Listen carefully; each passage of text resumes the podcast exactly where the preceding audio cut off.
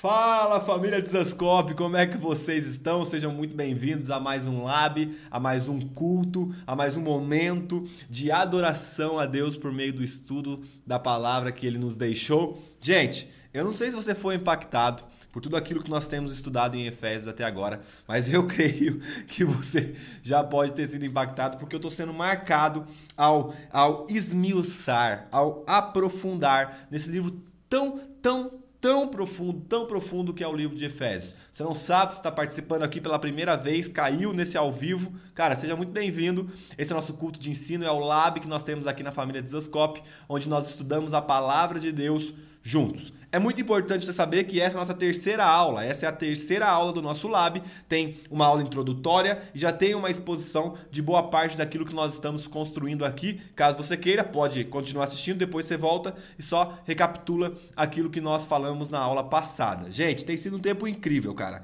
De verdade, eu tenho recebido muitos, muitos feedbacks positivos. Eu fico muito feliz quando a galera vai lá, comenta aqui no vídeo. Aliás, fica bem à vontade para comentar aqui nesse vídeo. Manda lá no Instagram da família, manda no meu Instagram. Eu fico muito feliz de ver todos vocês sendo edificados por aquilo que o Espírito Santo tem feito no nosso meio. Hoje nós vamos continuar na exposição de Efésios. Então, duas coisas que é uma regra. Vamos estabelecer como causa pétrea. Sabe o que é causa pétrea? Causa que não pode mexer. Primeira coisa, Bíblia. Cadê sua Bíblia, cara? Pega sua Bíblia aí. Pega sua Bíblia na sua casa, já fica com ela em mãos. Segunda coisa, papel e caneta.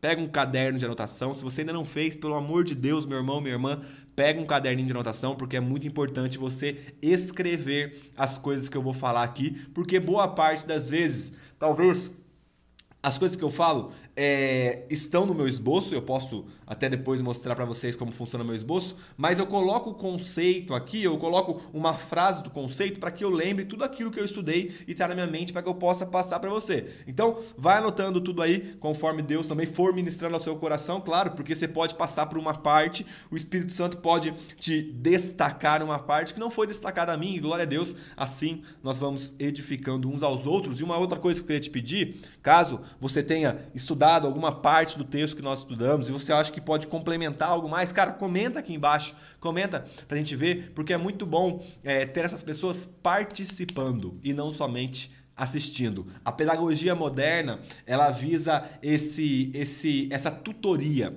onde o professor, o, o, o que faz a função de um mestre, aquele que está ensinando aqui, ele é só um mediador entre o conhecimento, para que você possa desenvolver também de acordo com as ferramentas que você já tem. Sem mais delongas, não sei se vocês estão preparados, mas se não tiver, pausa esse vídeo e já se prepara. Vamos começar nosso estudo de hoje, porque nós temos muitas e muitas e muitas coisas pela frente. Eu queria só fazer uma pergunta para você. Eu queria já te aguçar, queria te despertar, queria te incomodar no bom sentido da palavra. Onde, onde, se você pudesse parar para pensar na sua vida, qual foi o lugar ou é, é, qual foi o registro que você leu na palavra de Deus que você falou assim, cara, aqui foi a maior manifestação do poder de Deus. Eu nunca li algo tão, tão forte em relação à ação de Deus do que eu tô lendo nesse lugar. Pensa, guarda essa pergunta com você que daqui a pouco nós vamos falar sobre ela. Então abre comigo aí Efésios capítulo 1, versículo 15. Efésios 1, 15. Vamos começar a nossa exposição. Na aula passada nós falamos de Efésios 1, do 11 ao 14. Hoje nós vamos do 15 ao 23, finalizando então é, o capítulo 1 desse livro tão, tão marcante que é o livro de Efésios. Efésios capítulo 1, versículo 15, a Bíblia diz: Por isso, também eu, tendo, tendo ouvido a respeito da fé que vocês têm no Senhor Jesus e do amor para com todos os santos, não cesso de dar graças por vocês, mencionando-os nas minhas orações.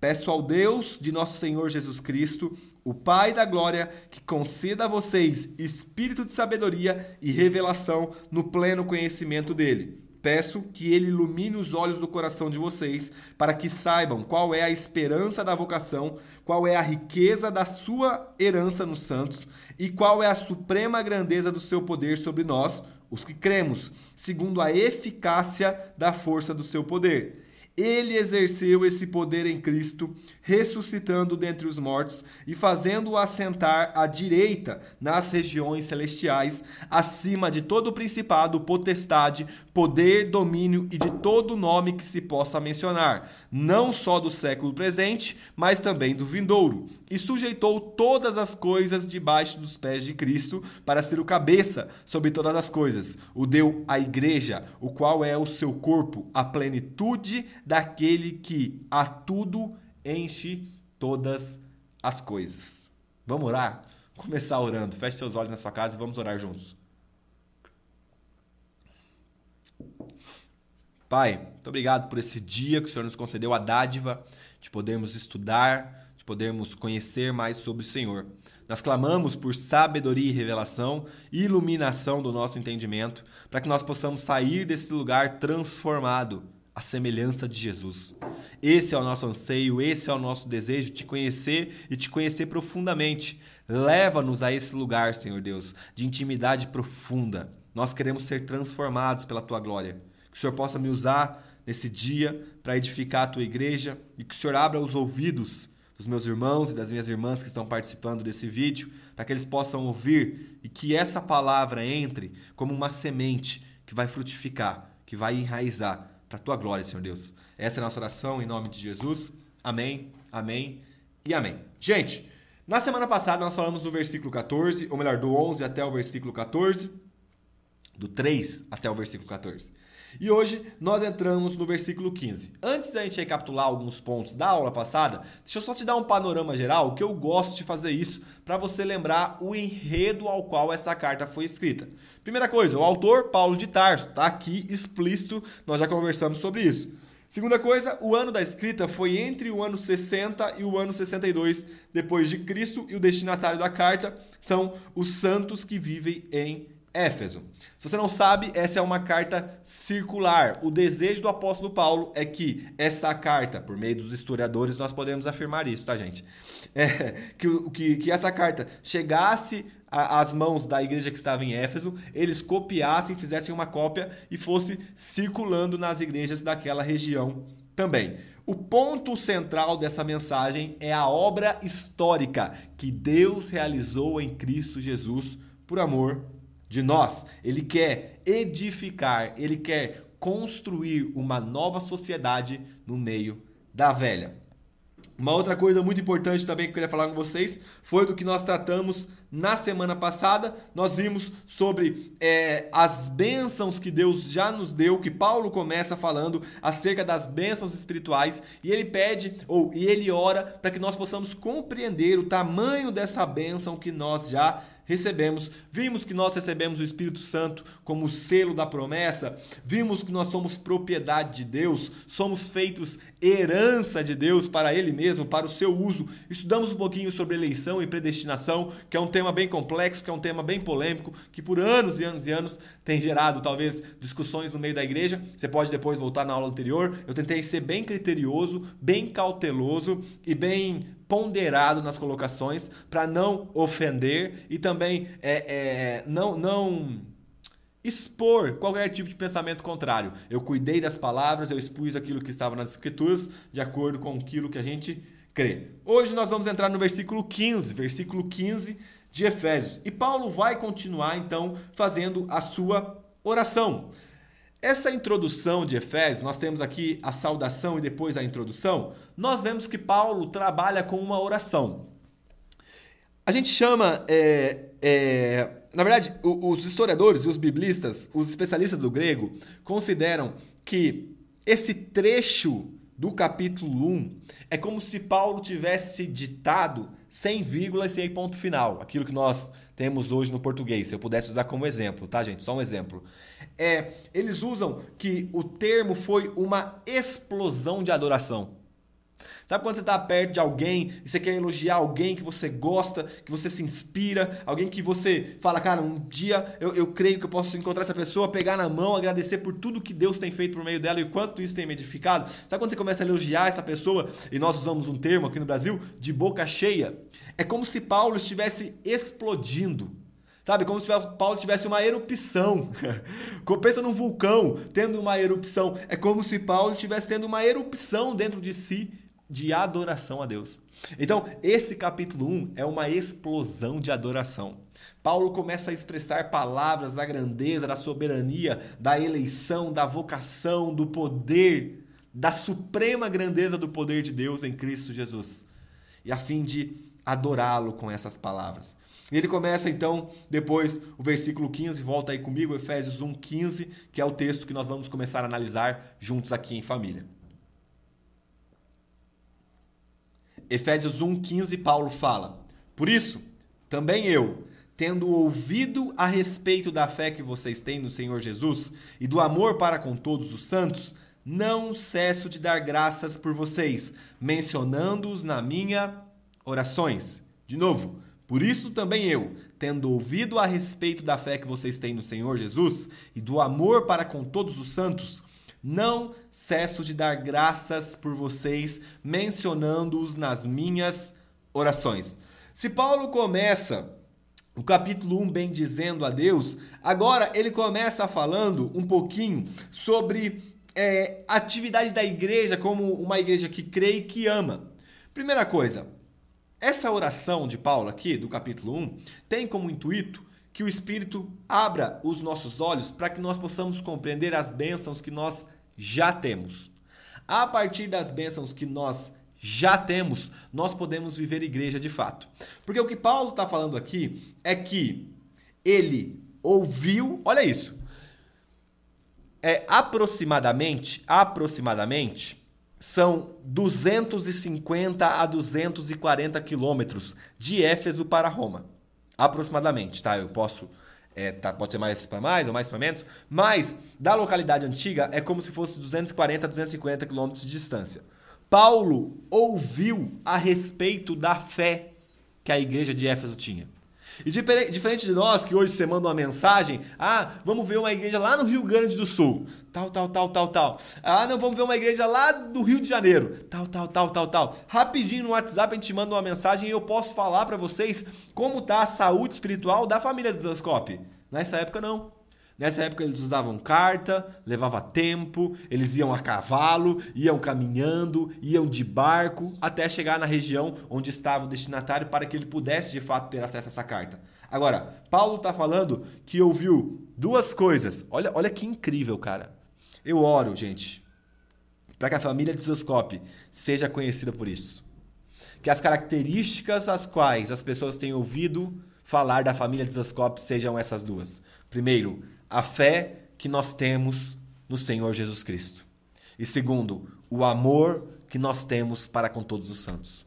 Gente, não existe, eu desconheço biblicamente um elogio mais belo, um elogio mais singular, mais sublime do que alguém te elogiar por você ter a fé genuína em Cristo e amar todos os santos.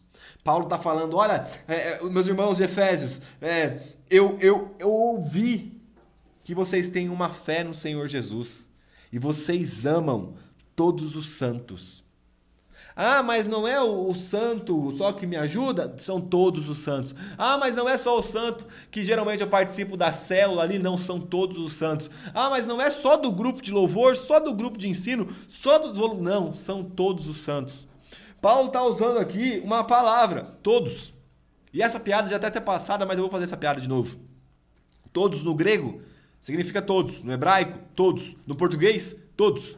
Todos é todos. O que Paulo está falando é que se nós, né, lógico, se, se a gente chegasse na igreja de Éfeso hoje, nós seríamos amados. Por quê? Eles entenderam que eles são família, que eles têm um pacto, com os irmãos que estavam lá naquela região. Então Paulo ouve, Paulo entende, Paulo escuta a respeito da fé genuína na pessoa de Cristo Jesus e do amor para com todos os santos. John Stott, que é o autor que nós estamos fundamentando esse estudo, aliás, eu indiquei o livro na aula passada, você pode conferir depois, fala o seguinte: é impossível, é impossível estar em Cristo e não se achar atraído tanto a ele na fé como ao seu povo em amor.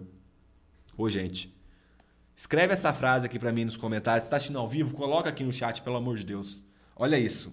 É impossível estar em Cristo e não se achar atraído tanto a Ele na fé como ao seu povo em amor.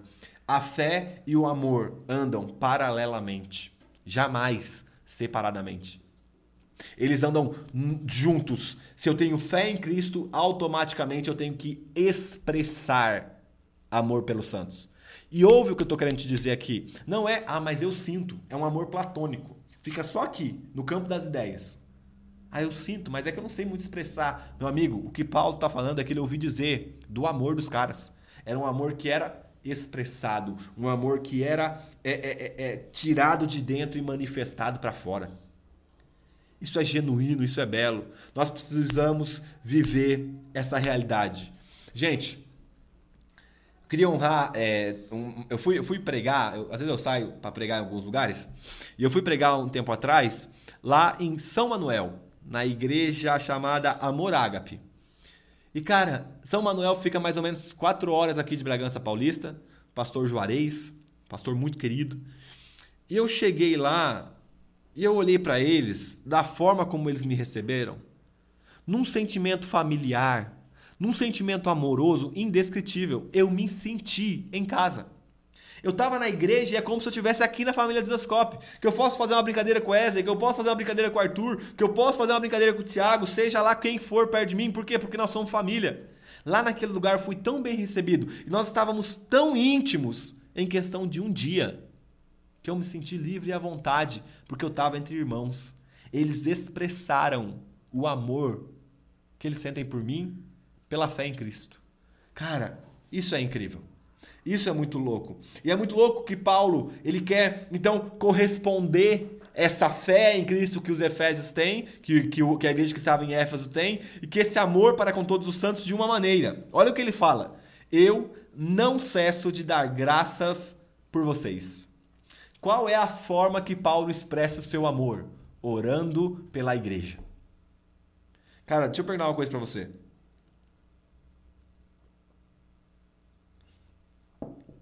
Seu período de intimidade com Deus, devocional, tem o nome de alguém que não seja o seu?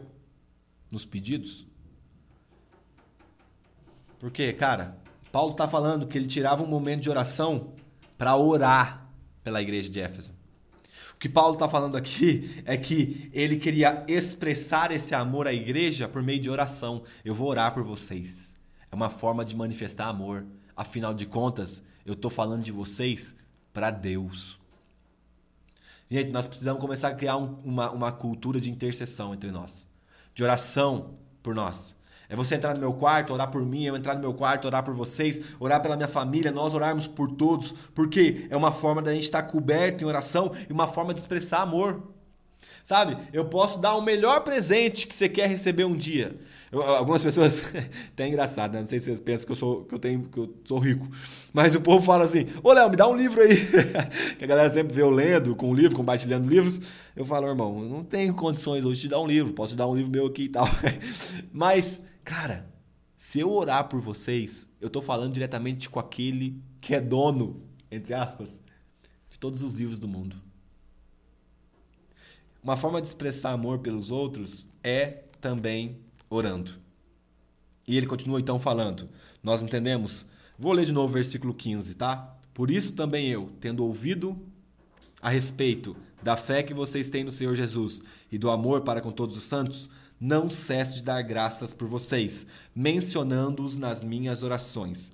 Então, a partir desse trecho, mencionando-os nas minhas mencionando-os nas minhas orações. A partir desse trecho, Paulo começará a expressar a sua oração de forma escrita, para que possamos entender quais eram as petições do apóstolo para a igreja dos Efésios e para todos os que tivessem acesso a essa carta. A partir de agora, você vai ter a possibilidade de ler a oração e o desejo e o pedido que o apóstolo Paulo fez a Deus pela igreja que estava em Éfeso e por todos aqueles que tivessem acesso à carta. Então, pare e pensa comigo. Chegou o momento de nós vermos o próprio apóstolo Paulo fazendo uma oração por nós, pela igreja, pela igreja de Éfeso, hoje em Cristo, por meio do Espírito Santo, para nós, igreja do século 21 do ano 2022. Vamos começar a analisar agora aqui a oração apostólica, a oração de um apóstolo, a oração de Paulo, o Paulo de Tarso, aquele que estava no caminho de Damasco, aquele que estava no caminho de Damasco, perdão, e caiu e teve um encontro com o Senhor.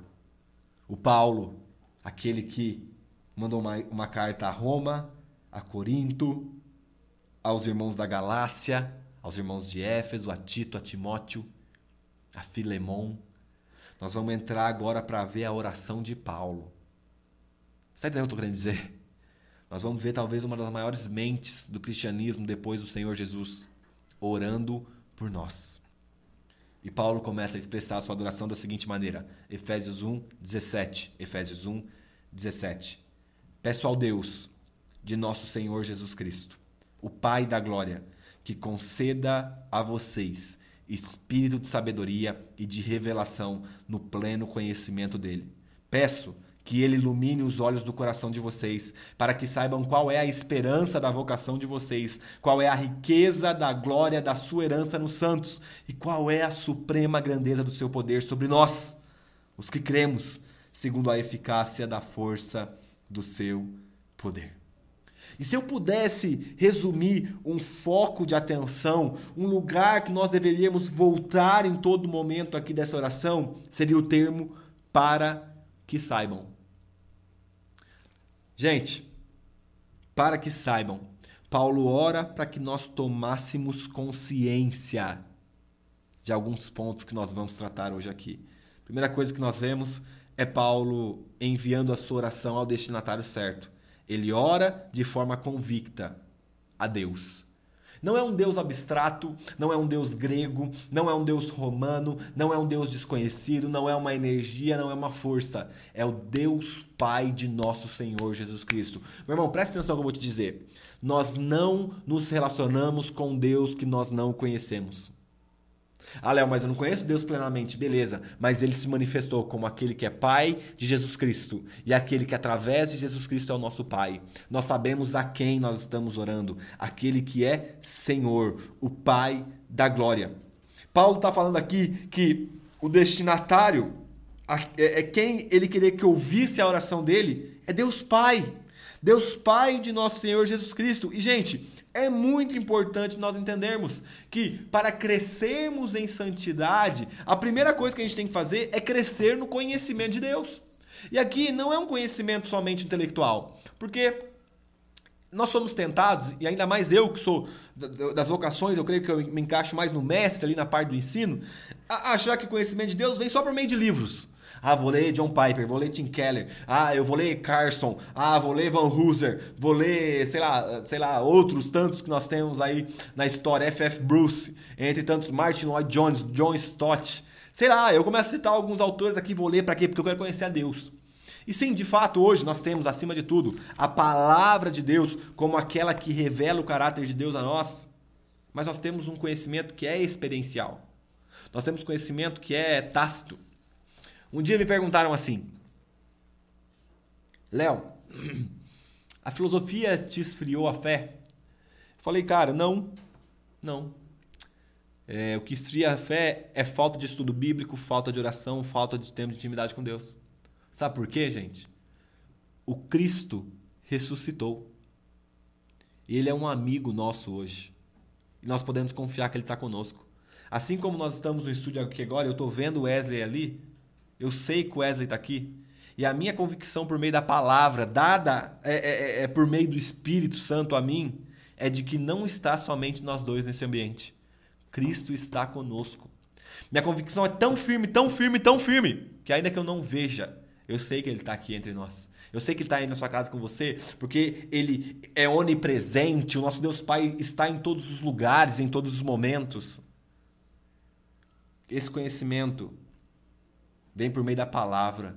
É um conhecimento também experiencial, experimental. Nós experimentamos do caráter de Deus. Então, Paulo endereça a sua oração ao Deus certo. Ao Deus certo.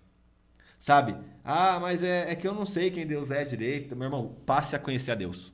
Quer um livro que eu posso indicar? O Conhecimento do Santo, do A.W. Tozer. Aliás, tem na loja do Zascope. então, Paulo endereça a sua oração e ele começa então fazendo os seus pedidos. E é muito louco que os pedidos de Paulo é por revelação.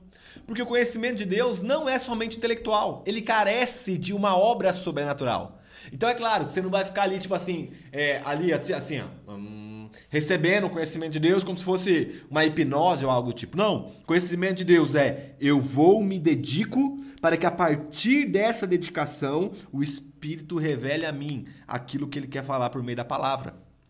Então, é um conhecimento que carece de um ato milagroso do Espírito Santo. Revelação de Deus é um ato milagroso do Espírito Santo a nós. Então, eu queria que você, que você é, tivesse em mente que esse momento aqui é um ato milagroso que o Senhor nos concedeu. Agora, nós vamos ver então que Paulo começa a pedir por essa revelação do Espírito acerca de algumas coisas. Paulo começa falando que conceda a vocês. Vamos começar do início? Peço ao Deus de nosso Senhor Jesus Cristo o Pai da glória, que conceda a vocês espírito de sabedoria e de revelação no pleno conhecimento dele. Agora, peço que ele ilumine os olhos do coração de vocês, para que saibam qual é a esperança da vocação de vocês. Primeira parte que nós vamos trabalhar é que conceda a vocês espírito de sabedoria e de revelação no pleno conhecimento dele. O que Paulo está falando aqui, e como, quando a gente vai ler, geralmente, você pode até dar uma olhada na sua Bíblia agora. Aliás, essa é a forma de você trabalhar com a ferramenta das Escrituras também. Olha aí que a, a, a palavra, ou o nome, é, é, Espírito, está em letra minúscula significa que não é uma referência ao Espírito Santo. Porém, porém, alguns biblistas, alguns teólogos especialistas do grego vão dizer que aqui é como se Paulo estivesse orando por iluminação de entendimento ao próprio Espírito Santo. Talvez é, é, o, o, o cara que foi é, copiar, os copistas da época colocaram o E em minúsculo, mas boa parte dos teólogos vão falar que pela, pela, pelo enredo, pela, pelo contexto da passagem é uma referência ao Espírito Santo.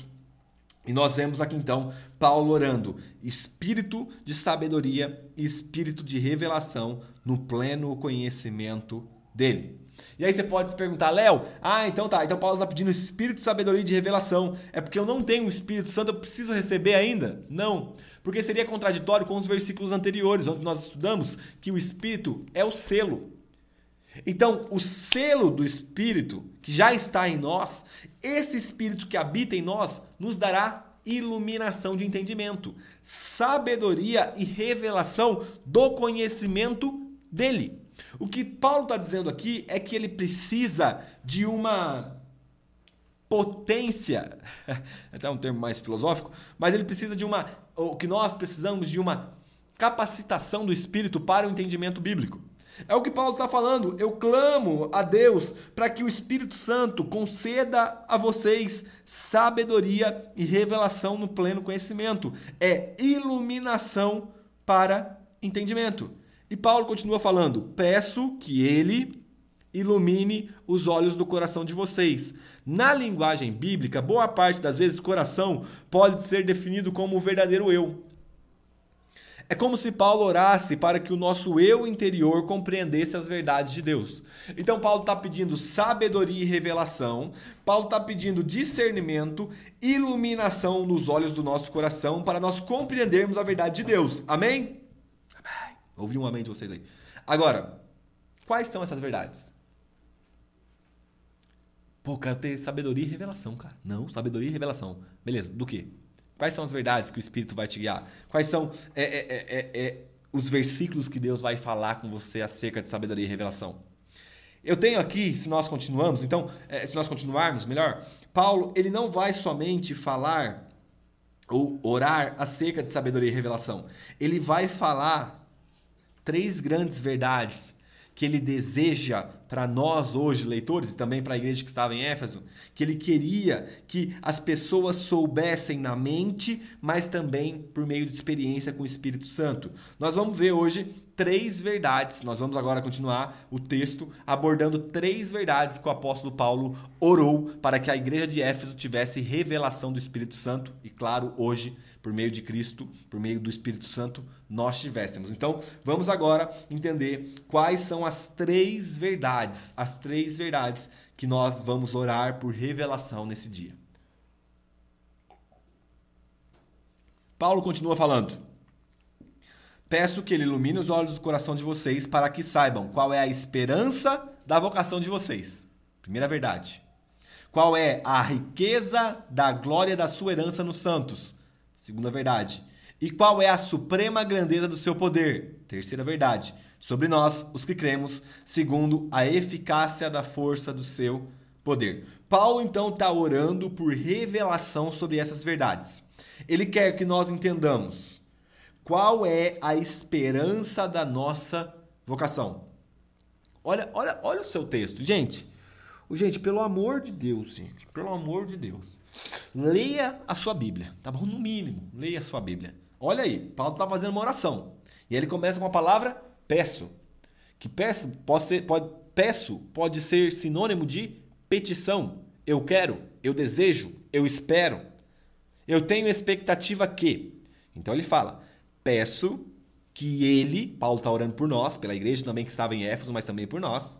Peço que ele ilumine o coração de vocês para que saibam qual é a esperança da vocação de vocês. E é muito interessante aqui porque o termo vocação, chamado, destino, propósito se tornou deuses da modernidade. Ah, eu não sei qual é o meu propósito, eu não vou viver, eu não sei o que eu faço, eu estou desesperado. Eu não sei qual é a minha vocação. Não sei se eu sou pastor, evangelista, se eu sou cantor, se eu sou, se eu sou diácono, se eu sou presbítero, se eu sou semi-querubim, serafim. E aí a pessoa entra meio que num desespero. Gente, calma. Chegou o momento da gente descobrir a nossa vocação. Chegou o momento de nós ouvirmos o chamado de Deus e compreendermos qual é o nosso chamado. Porque o chamamento de Deus não é algo sem sentido ou sem propósito. Deus nos chama para uma santa vocação. Se Deus nos chama, ele nos chama para alguma coisa. Agora, para quê? Você está preparado, cara? Você está preparado mesmo para receber essa revelação? Faz assim, ó, tipo, bem pentecostal mesmo agora que você vai. Abre comigo sua Bíblia aí, Romanos capítulo 8. Tô, tô, tô só brincando, tá, gente? Depois o povo vai achar ruim comigo. Romanos 8, 28. Romanos capítulo 8, versículo 28. Romanos 8, 28.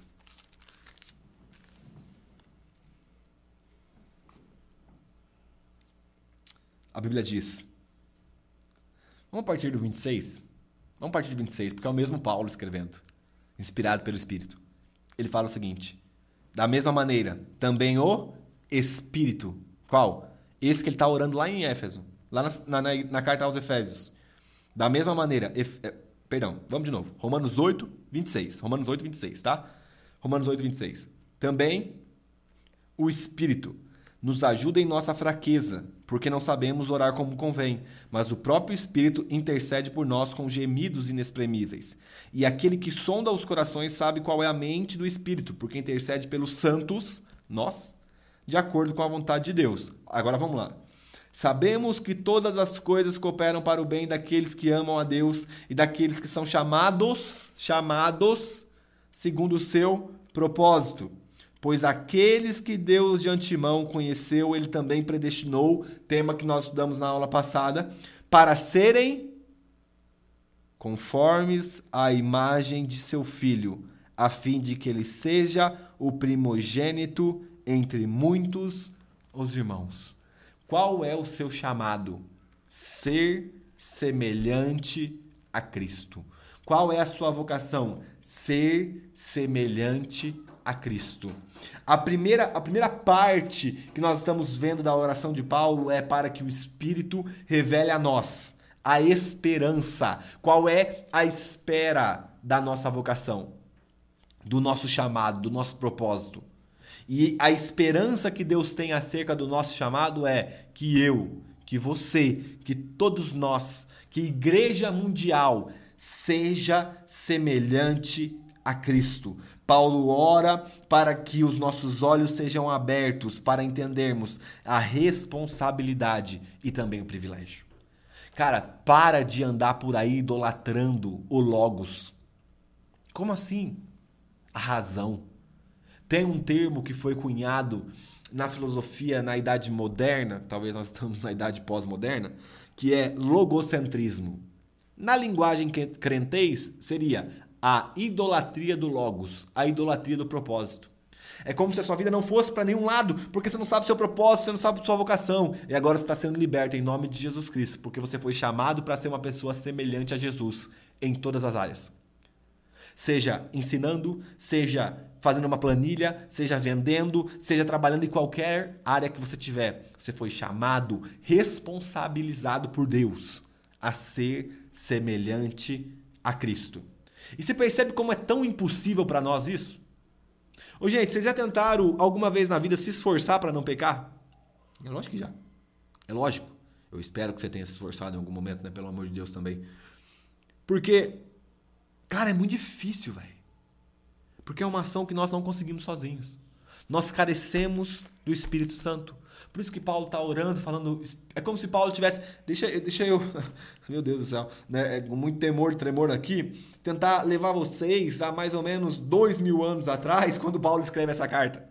É como se Paulo tivesse na, na prisão domiciliar, que ele estava preso, quando a, igreja, a, a, a, carta, a epístola aos Efésios é uma carta da prisão, uma epístola da prisão, Paulo estava preso. É como se Paulo estivesse falando assim, Espírito Santo, revela essas pessoas. Qual é a espera de Deus sobre o chamado que ele fez a elas. Qual é essa espera? Que nós sejamos como Cristo, que nós sejamos semelhantes ao Filho primogênito, que nós venhamos ter uma vida nova, que nós possamos conhecer a Deus, amar a Deus, servir a Cristo, desfrutar de comunhão com Ele, uns com os outros, e para olharmos além do sofrimento do tempo presente, compreendendo a glória futura. O chamado, a esperança da nossa vocação é só uma: que você seja semelhante a Cristo. Mas Paulo continua. Qual é a riqueza da glória da sua herança nos santos? Então, Paulo está orando por iluminação de entendimento, iluminação dos nossos olhos, do nosso coração, para que nós saibamos qual é a nossa vocação e qual é a riqueza da glória da sua herança nos santos. Então, se o chamamento de Deus aponta de volta para o começo da nossa vida cristã, a herança aponta para o fim. Então, pare e pensa. É, lembra quando Lázaro estava morto? E aí Jesus foi lá ressuscitar Lázaro. O que, que ele falou? Lázaro, vem para fora. Em um determinado momento da nossa vida, nós fomos como Lázaro. Nós estávamos mortos e nós ouvimos a voz do Senhor. Leonardo, sai da morte, vem para a vida. E aí eu ressuscitei em Cristo, com uma nova natureza. Então, é, eu ouvi o chamado de Cristo. Ouvir o chamado de Cristo é o início da caminhada, de uma nova caminhada nele, de uma nova vida nele, no nosso Senhor. Agora, se esse chamado aponta para o passado, nós temos uma herança, e uma herança que é rica, qual é a riqueza da glória da sua herança no santo? No santos, perdão, aponta para o fim. Essa herança, ela tem algumas características, e eu vou abrir para vocês aqui, 1 Pedro, capítulo 2, 1 Pedro 2. 1 Pedro, cadê meu Pedro aqui, cara? 1 Pedro 2. 2, versículo 21. 1 Pedro 2, 21. Por meio dele, vocês creem em Deus. De novo, por meio dele, vocês creem em Deus, o qual ressuscitou dentre os mortos e lhe deu glória para que a fé e esperança de vocês estejam em Deus. Vocês já pararam para pensar? Espera aí, gente, que eu li o texto errado. É 1 Pedro 2,21. Eu li o texto 2,21. Eu li o 1,21, perdão. 1 Pedro 2,21. Agora sim. Por isso mesmo, porque para isto mesmo vocês foram chamados, pois também Cristo sofreu no lugar de vocês, deixando o exemplo para que vocês sigam os seus passos. Fomos chamados para sermos semelhantes a Cristo. A herança ela é incorruptível. E é muito legal que nós podemos contemplar algumas partes dessa herança que nos foi revelada no Novo Testamento. Olha comigo alguns trechos que eu separei aqui.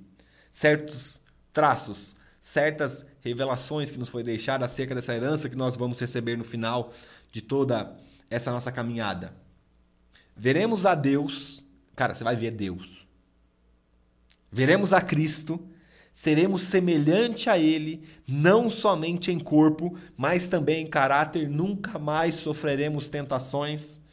Glória a Deus desfrutaremos de perfeita comunhão com todos os irmãos, não vai haver rivalidade, não vai haver briga, será uma herança coletiva junto com todos os santos. Ah, Léo, e a rua de ouro? Ah, Léo, e os portões? Ah, Léo, e, e os rubis, os diamantes? Cara, de verdade, a luz de eu ver a Deus e a Cristo e ser semelhante ao meu Senhor, nada disso importa. Se você está focado na rua que é de ouro e no muro que é de cristal, você entendeu errado. Porque o foco da nossa herança é ser semelhante a Cristo e ver a face do nosso Deus. Ou então você está tendo uma mentalidade triunfalista, egoísta, mercadológica acerca do que é a eternidade.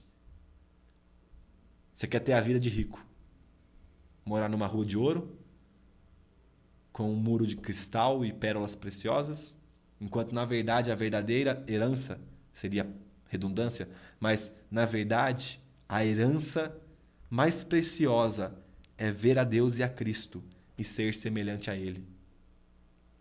Será que isso é uma boa herança para nós? Porque para Paulo, ele fala que é uma herança rica. Uma herança rica. Você tem pensado nesse aspecto como herança para sua vida?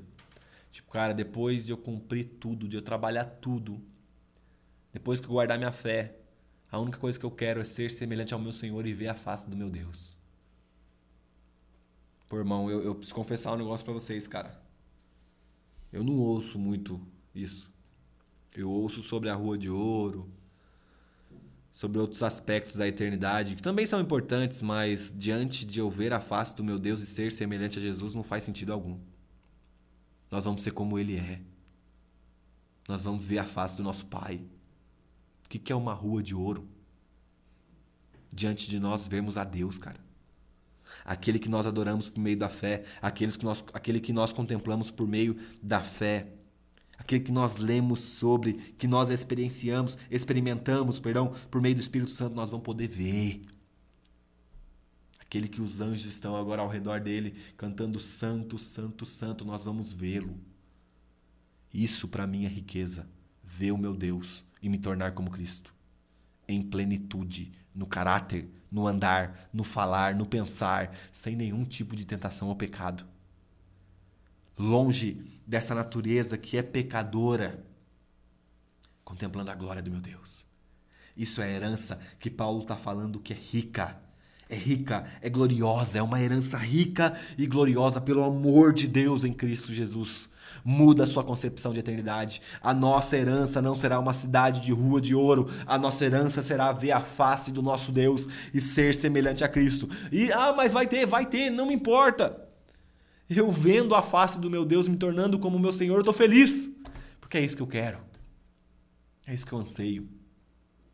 Mas Paulo não continua, ou perdão, Paulo não termina a sua oração aqui, ele continua.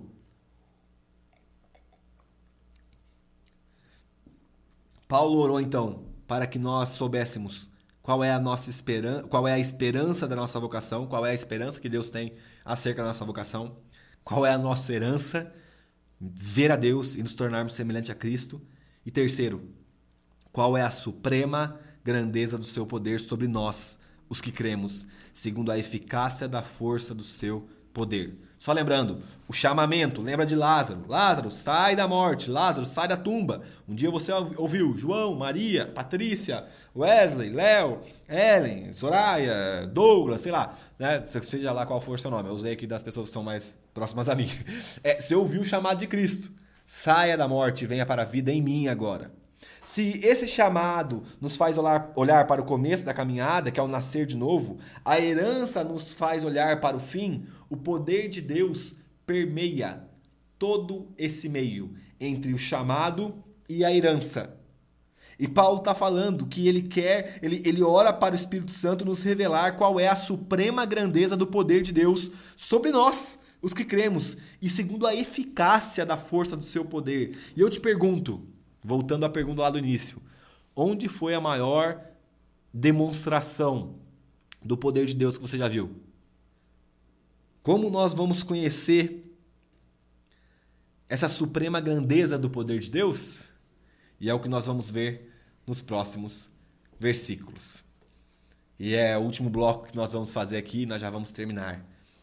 Paulo começa falando no versículo 20. Lembra?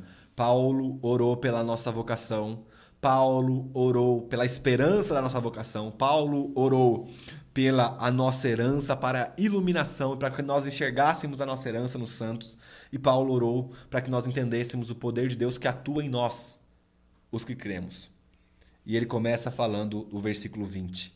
Ele exerceu esse poder em Cristo.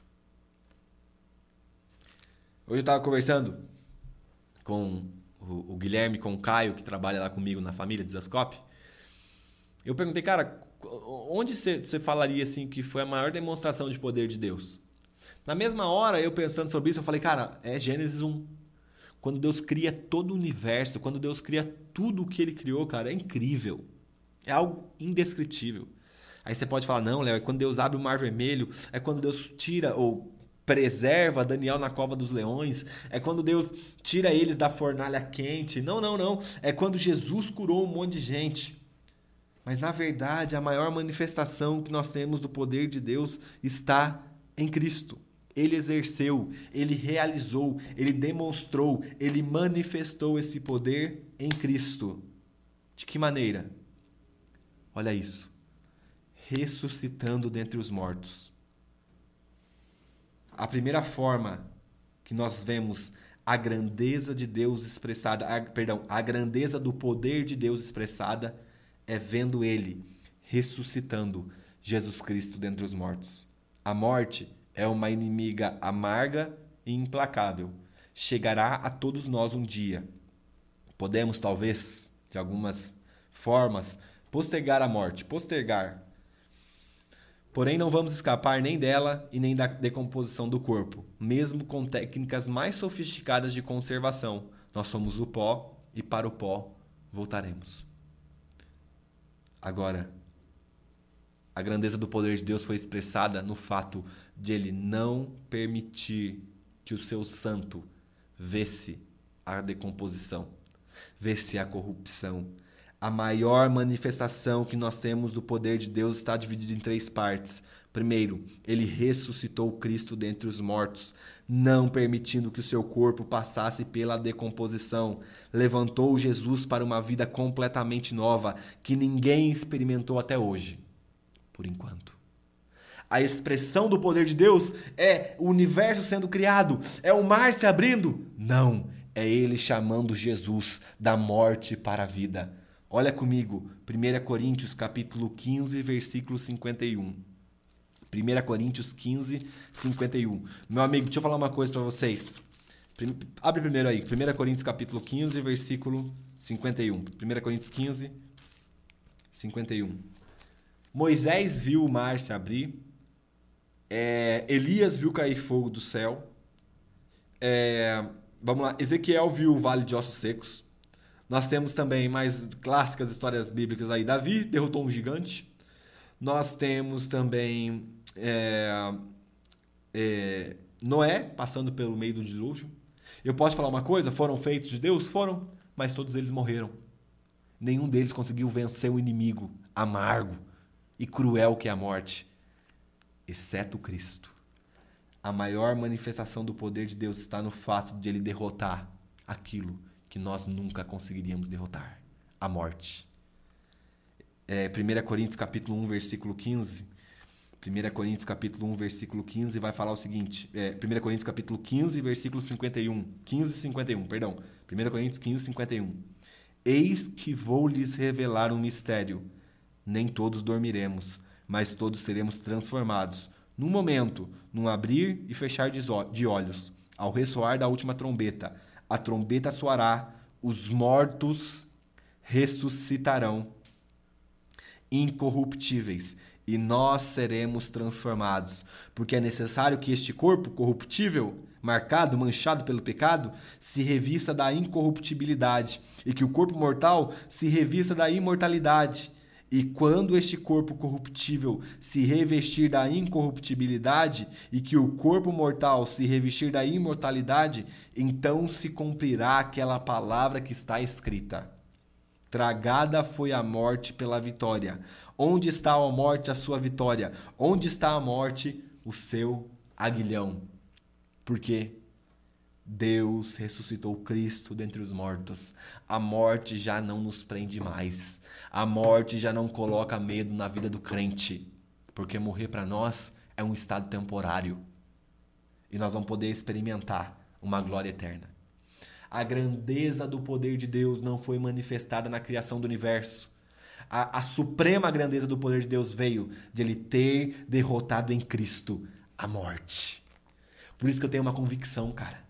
Todos aqueles que morreram em Cristo vão ressuscitar um dia, porque a morte foi derrotada. Existe um tempo, existe um lugar, existe um, tempo perfeito que Deus planejou dentro da sua soberania para expressar essa sua grandeza também em nós, porque ele expressou em Cristo.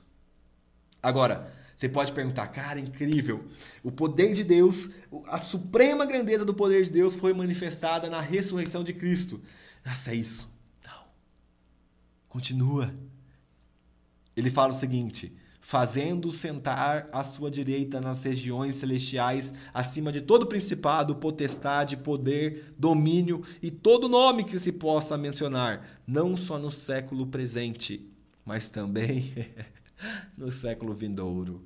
Uma outra forma de nós vermos o poder ou a grandeza do poder de Deus é que, além de ter ressuscitado Jesus Cristo dentre os mortos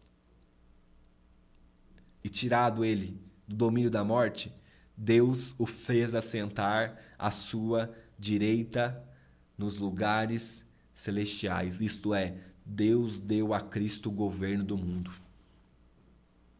Ressuscitado somente? Não, Rei sobre todas as coisas.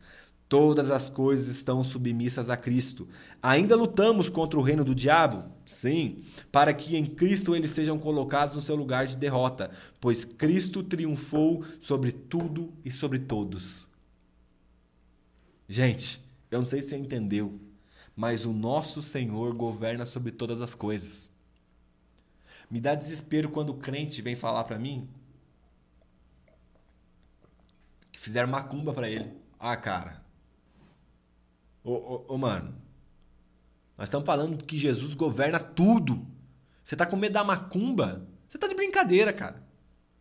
Não é possível. Ouve o que eu estou te dizendo. Ouve o que a Bíblia está. Para de misticismo. Gente, para de buscar as coisas místicas, umas paradas mais gnósticas do que crente evangélica. Entende? Nós estamos lendo aqui que Deus colocou Cristo à sua direita como aquele que governa tudo. E você está com medo do diabo? Meu amigo, que o, que o inferno se levante contra nós. Eu vou repetir: que o inferno se levante contra nós. O nosso Senhor ressuscitou e governa sobre todas as coisas. Se o inferno pode te matar, ah, o diabo vai tocar na minha vida e vai me matar. Uai, glória a Deus! Se o diabo me mata, ele está derrotado, assim como a morte, porque se Cristo ressuscitou e eu estou em Cristo, eu também vou ressuscitar.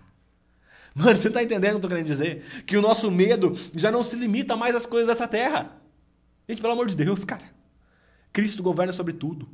Cristo, Cristo é o rei. E não só colocou ele, olha isso, primeira coisa, ressuscitou dentre os mortos. Segundo, fez assentar à sua direita. Terceiro, sujeitou todas as coisas debaixo dos pés de Cristo. E para ser o cabeça sobre todas as coisas. Ah, não é só sobre a igreja? Todas as coisas. E aí sim, o deu à igreja, o qual é o seu corpo.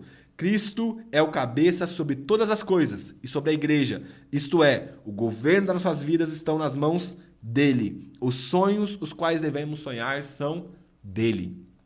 Cristo governa a igreja, mas Cristo governa o mundo. Aí você pode falar, Léo, o mundo está um caos, porque cabe a nós anunciar que o nosso Senhor está governando todas as coisas. Ah, então o futebol não é, não é secular? Futebol é uma área que Cristo quer governar. Ah, mas a, a música, o entretenimento não é secular? Não. A música é o lugar que Cristo quer governar. Por isso que ele precisa que você seja sal e luz naquele lugar, como embaixador do reino, como aquele que cumpre a vocação, sendo Cristo naquele lugar, para mostrar que o nosso Senhor domina sobre todas as coisas. Ah, ah, ah, então a política não é secular? Não! Precisamos que levante cristãos íntegros, homens e mulheres que vão estar tá lá para ser luz no meio das trevas, para mostrar que o nosso Senhor governa sobre a política, para mostrar que Cristo é o Senhor de todas as coisas. Ele não é só o Senhor da igreja. Ele triunfou sobre tudo. Ele é aquele que governa céus, terra, universo, tudo que existe. Se a economia está corrompida, é porque falta crente naquele lugar. Nós precisamos estar no meio da economia, nós precisamos estar no meio da educação, nós precisamos estar em Brasília, nós precisamos estar onde seja que for. Para quê? Para anunciar que o nosso Senhor está governando todas as coisas e todo aquele que se opõe a Ele é rebelde. Cara, você está entendendo? Que Deus ressuscitou a Cristo para falar que a nossa inimiga não tem mais vitória sobre nós. A morte já não nos oprime. Ele colocou à direita dele e ele sujeitou o governo. Todo o governo de todo o mundo, de todo o universo, de todos os, os anjos, todos os principados, todas as potestades debaixo do pé de Cristo. E você está com medo de maldição hereditária. Gente, pelo amor de Deus, gente. Converte em nome de Jesus, crente. Gente, não tem condição nós pensarmos coisa dessa. Ah, sabe o que é? Que, gente, o nosso Cristo governa sobre tudo. Nós estamos falhando na formação das nossas crianças informar alguém que vai cumprir a vocação, o chamado dela onde ela estiver, como embaixador do reino. O nosso Cristo governa sobre tudo. Essa é a oração de Paulo. Eu estou orando, é como se Paulo estivesse falando, eu estou orando para que vocês tenham revelação da grandeza do poder, porque vocês ainda não tiveram, vocês não entendem. Gente, nós não estamos entendendo a grandeza do poder do nosso Deus. É por isso que a gente sai por aí batendo cabeça, com medo de coisas extremamente secundárias. Pelo amor de Deus, cara. Ele derrotou a morte, ele colocou Cristo à, direita dele. Ele sujeitou todas as coisas aos pés de Cristo, para que nós, como igreja, como corpo de Cristo, pudéssemos exercer a autoridade dele aqui na terra. Então, essa é a oração de Paulo. Paulo está pedindo, e eu termino agora aqui, que os olhos do nosso coração sejam iluminados, para que nós saibamos qual é a esperança da nossa vocação? Sermos semelhantes a Cristo. Qual é a nossa herança? Ver a Deus e sermos semelhantes a Cristo. E qual é o poder de Deus? Ressurreição dos mortos, governo dado ao nosso Senhor e domínio sobre tudo o que existe. A fé, ela é fortalecida pela convicção na palavra. A palavra que Deus nos deu. Fé não cresce sem fundamento. Então, a partir de hoje, você precisa se voltar para a palavra de Deus, porque tudo que ele nos deu está aqui e nós carecemos do Espírito para revelação. Porque se nós estamos sendo ofuscados por umas paradas nada a ver, gente, é porque nós não entendemos que o nosso Jesus governa sobre tudo. É porque nós não entendemos que nós somos parte do corpo de Cristo e se ele ressuscitou, nós vamos ressuscitar também. É porque nós não entendemos porque que ele governa sobre todas as coisas e nós temos a autoridade dele para proclamar esse governo aqui na terra. Essa é a oração de Paulo. Você entende como Paulo começa essa carta tão profunda aos Efésios, falando: Eu oro para que o Espírito Santo ilumine e não dê, porque vocês já receberam. Nós temos um presente na mão que a gente não sabe usar, gente. E isso é o pior, cara. A igreja brasileira, a igreja mundial tem um presente na mão que ela não sabe usar, porque não foi dada a revelação. Então, se você puder fazer uma coisa comigo, agora quando acabar essa aula, cara, desliga esse computador, desliga esse celular, não sei como você está assistindo, ajoelha no seu quarto e pede por revelação do Espírito em relação a essas verdades de que nós temos uma herança que é uma santa, ou melhor, uma, um chamamento que é uma santa vocação, que nós recebemos uma herança e que esse poder magnífico, supremo de Deus está sendo realizado em nós, em Cristo Jesus. Vamos morrer, mas a morte não é mais o fim, é o começo de uma vida glorificada. Queria orar com você para a gente terminar. Vamos orar junto. Pai, obrigado. Obrigado pela tua palavra. Obrigado pelo teu santo chamado. Obrigado pelas heranças que o Senhor já nos deixou. Que é ver a tua face e nos tornarmos semelhantes a Jesus. Jesus, nesse momento nós clamamos a Ti para que o Senhor avive o nosso coração, aviva a Tua noiva, aviva a Tua igreja, para que nós possamos sair daqui proclamando o Teu Evangelho, anunciando que o Senhor governa sobre tudo, onde nós estivermos. Nós oramos por isso, Pai. Nós oramos por isso. Ilumina a nossa mente, ilumina o nosso coração, para que nós possamos viver essa verdade. Essa é a nossa oração em nome de Jesus. Amém. Gente, não esquece Tira um print aí, marca a família Zascope, me marca também, que eu fico muito feliz de ver quem está participando com a gente. No mais, Deus abençoe vocês e vamos viver nessas verdades. Valeu!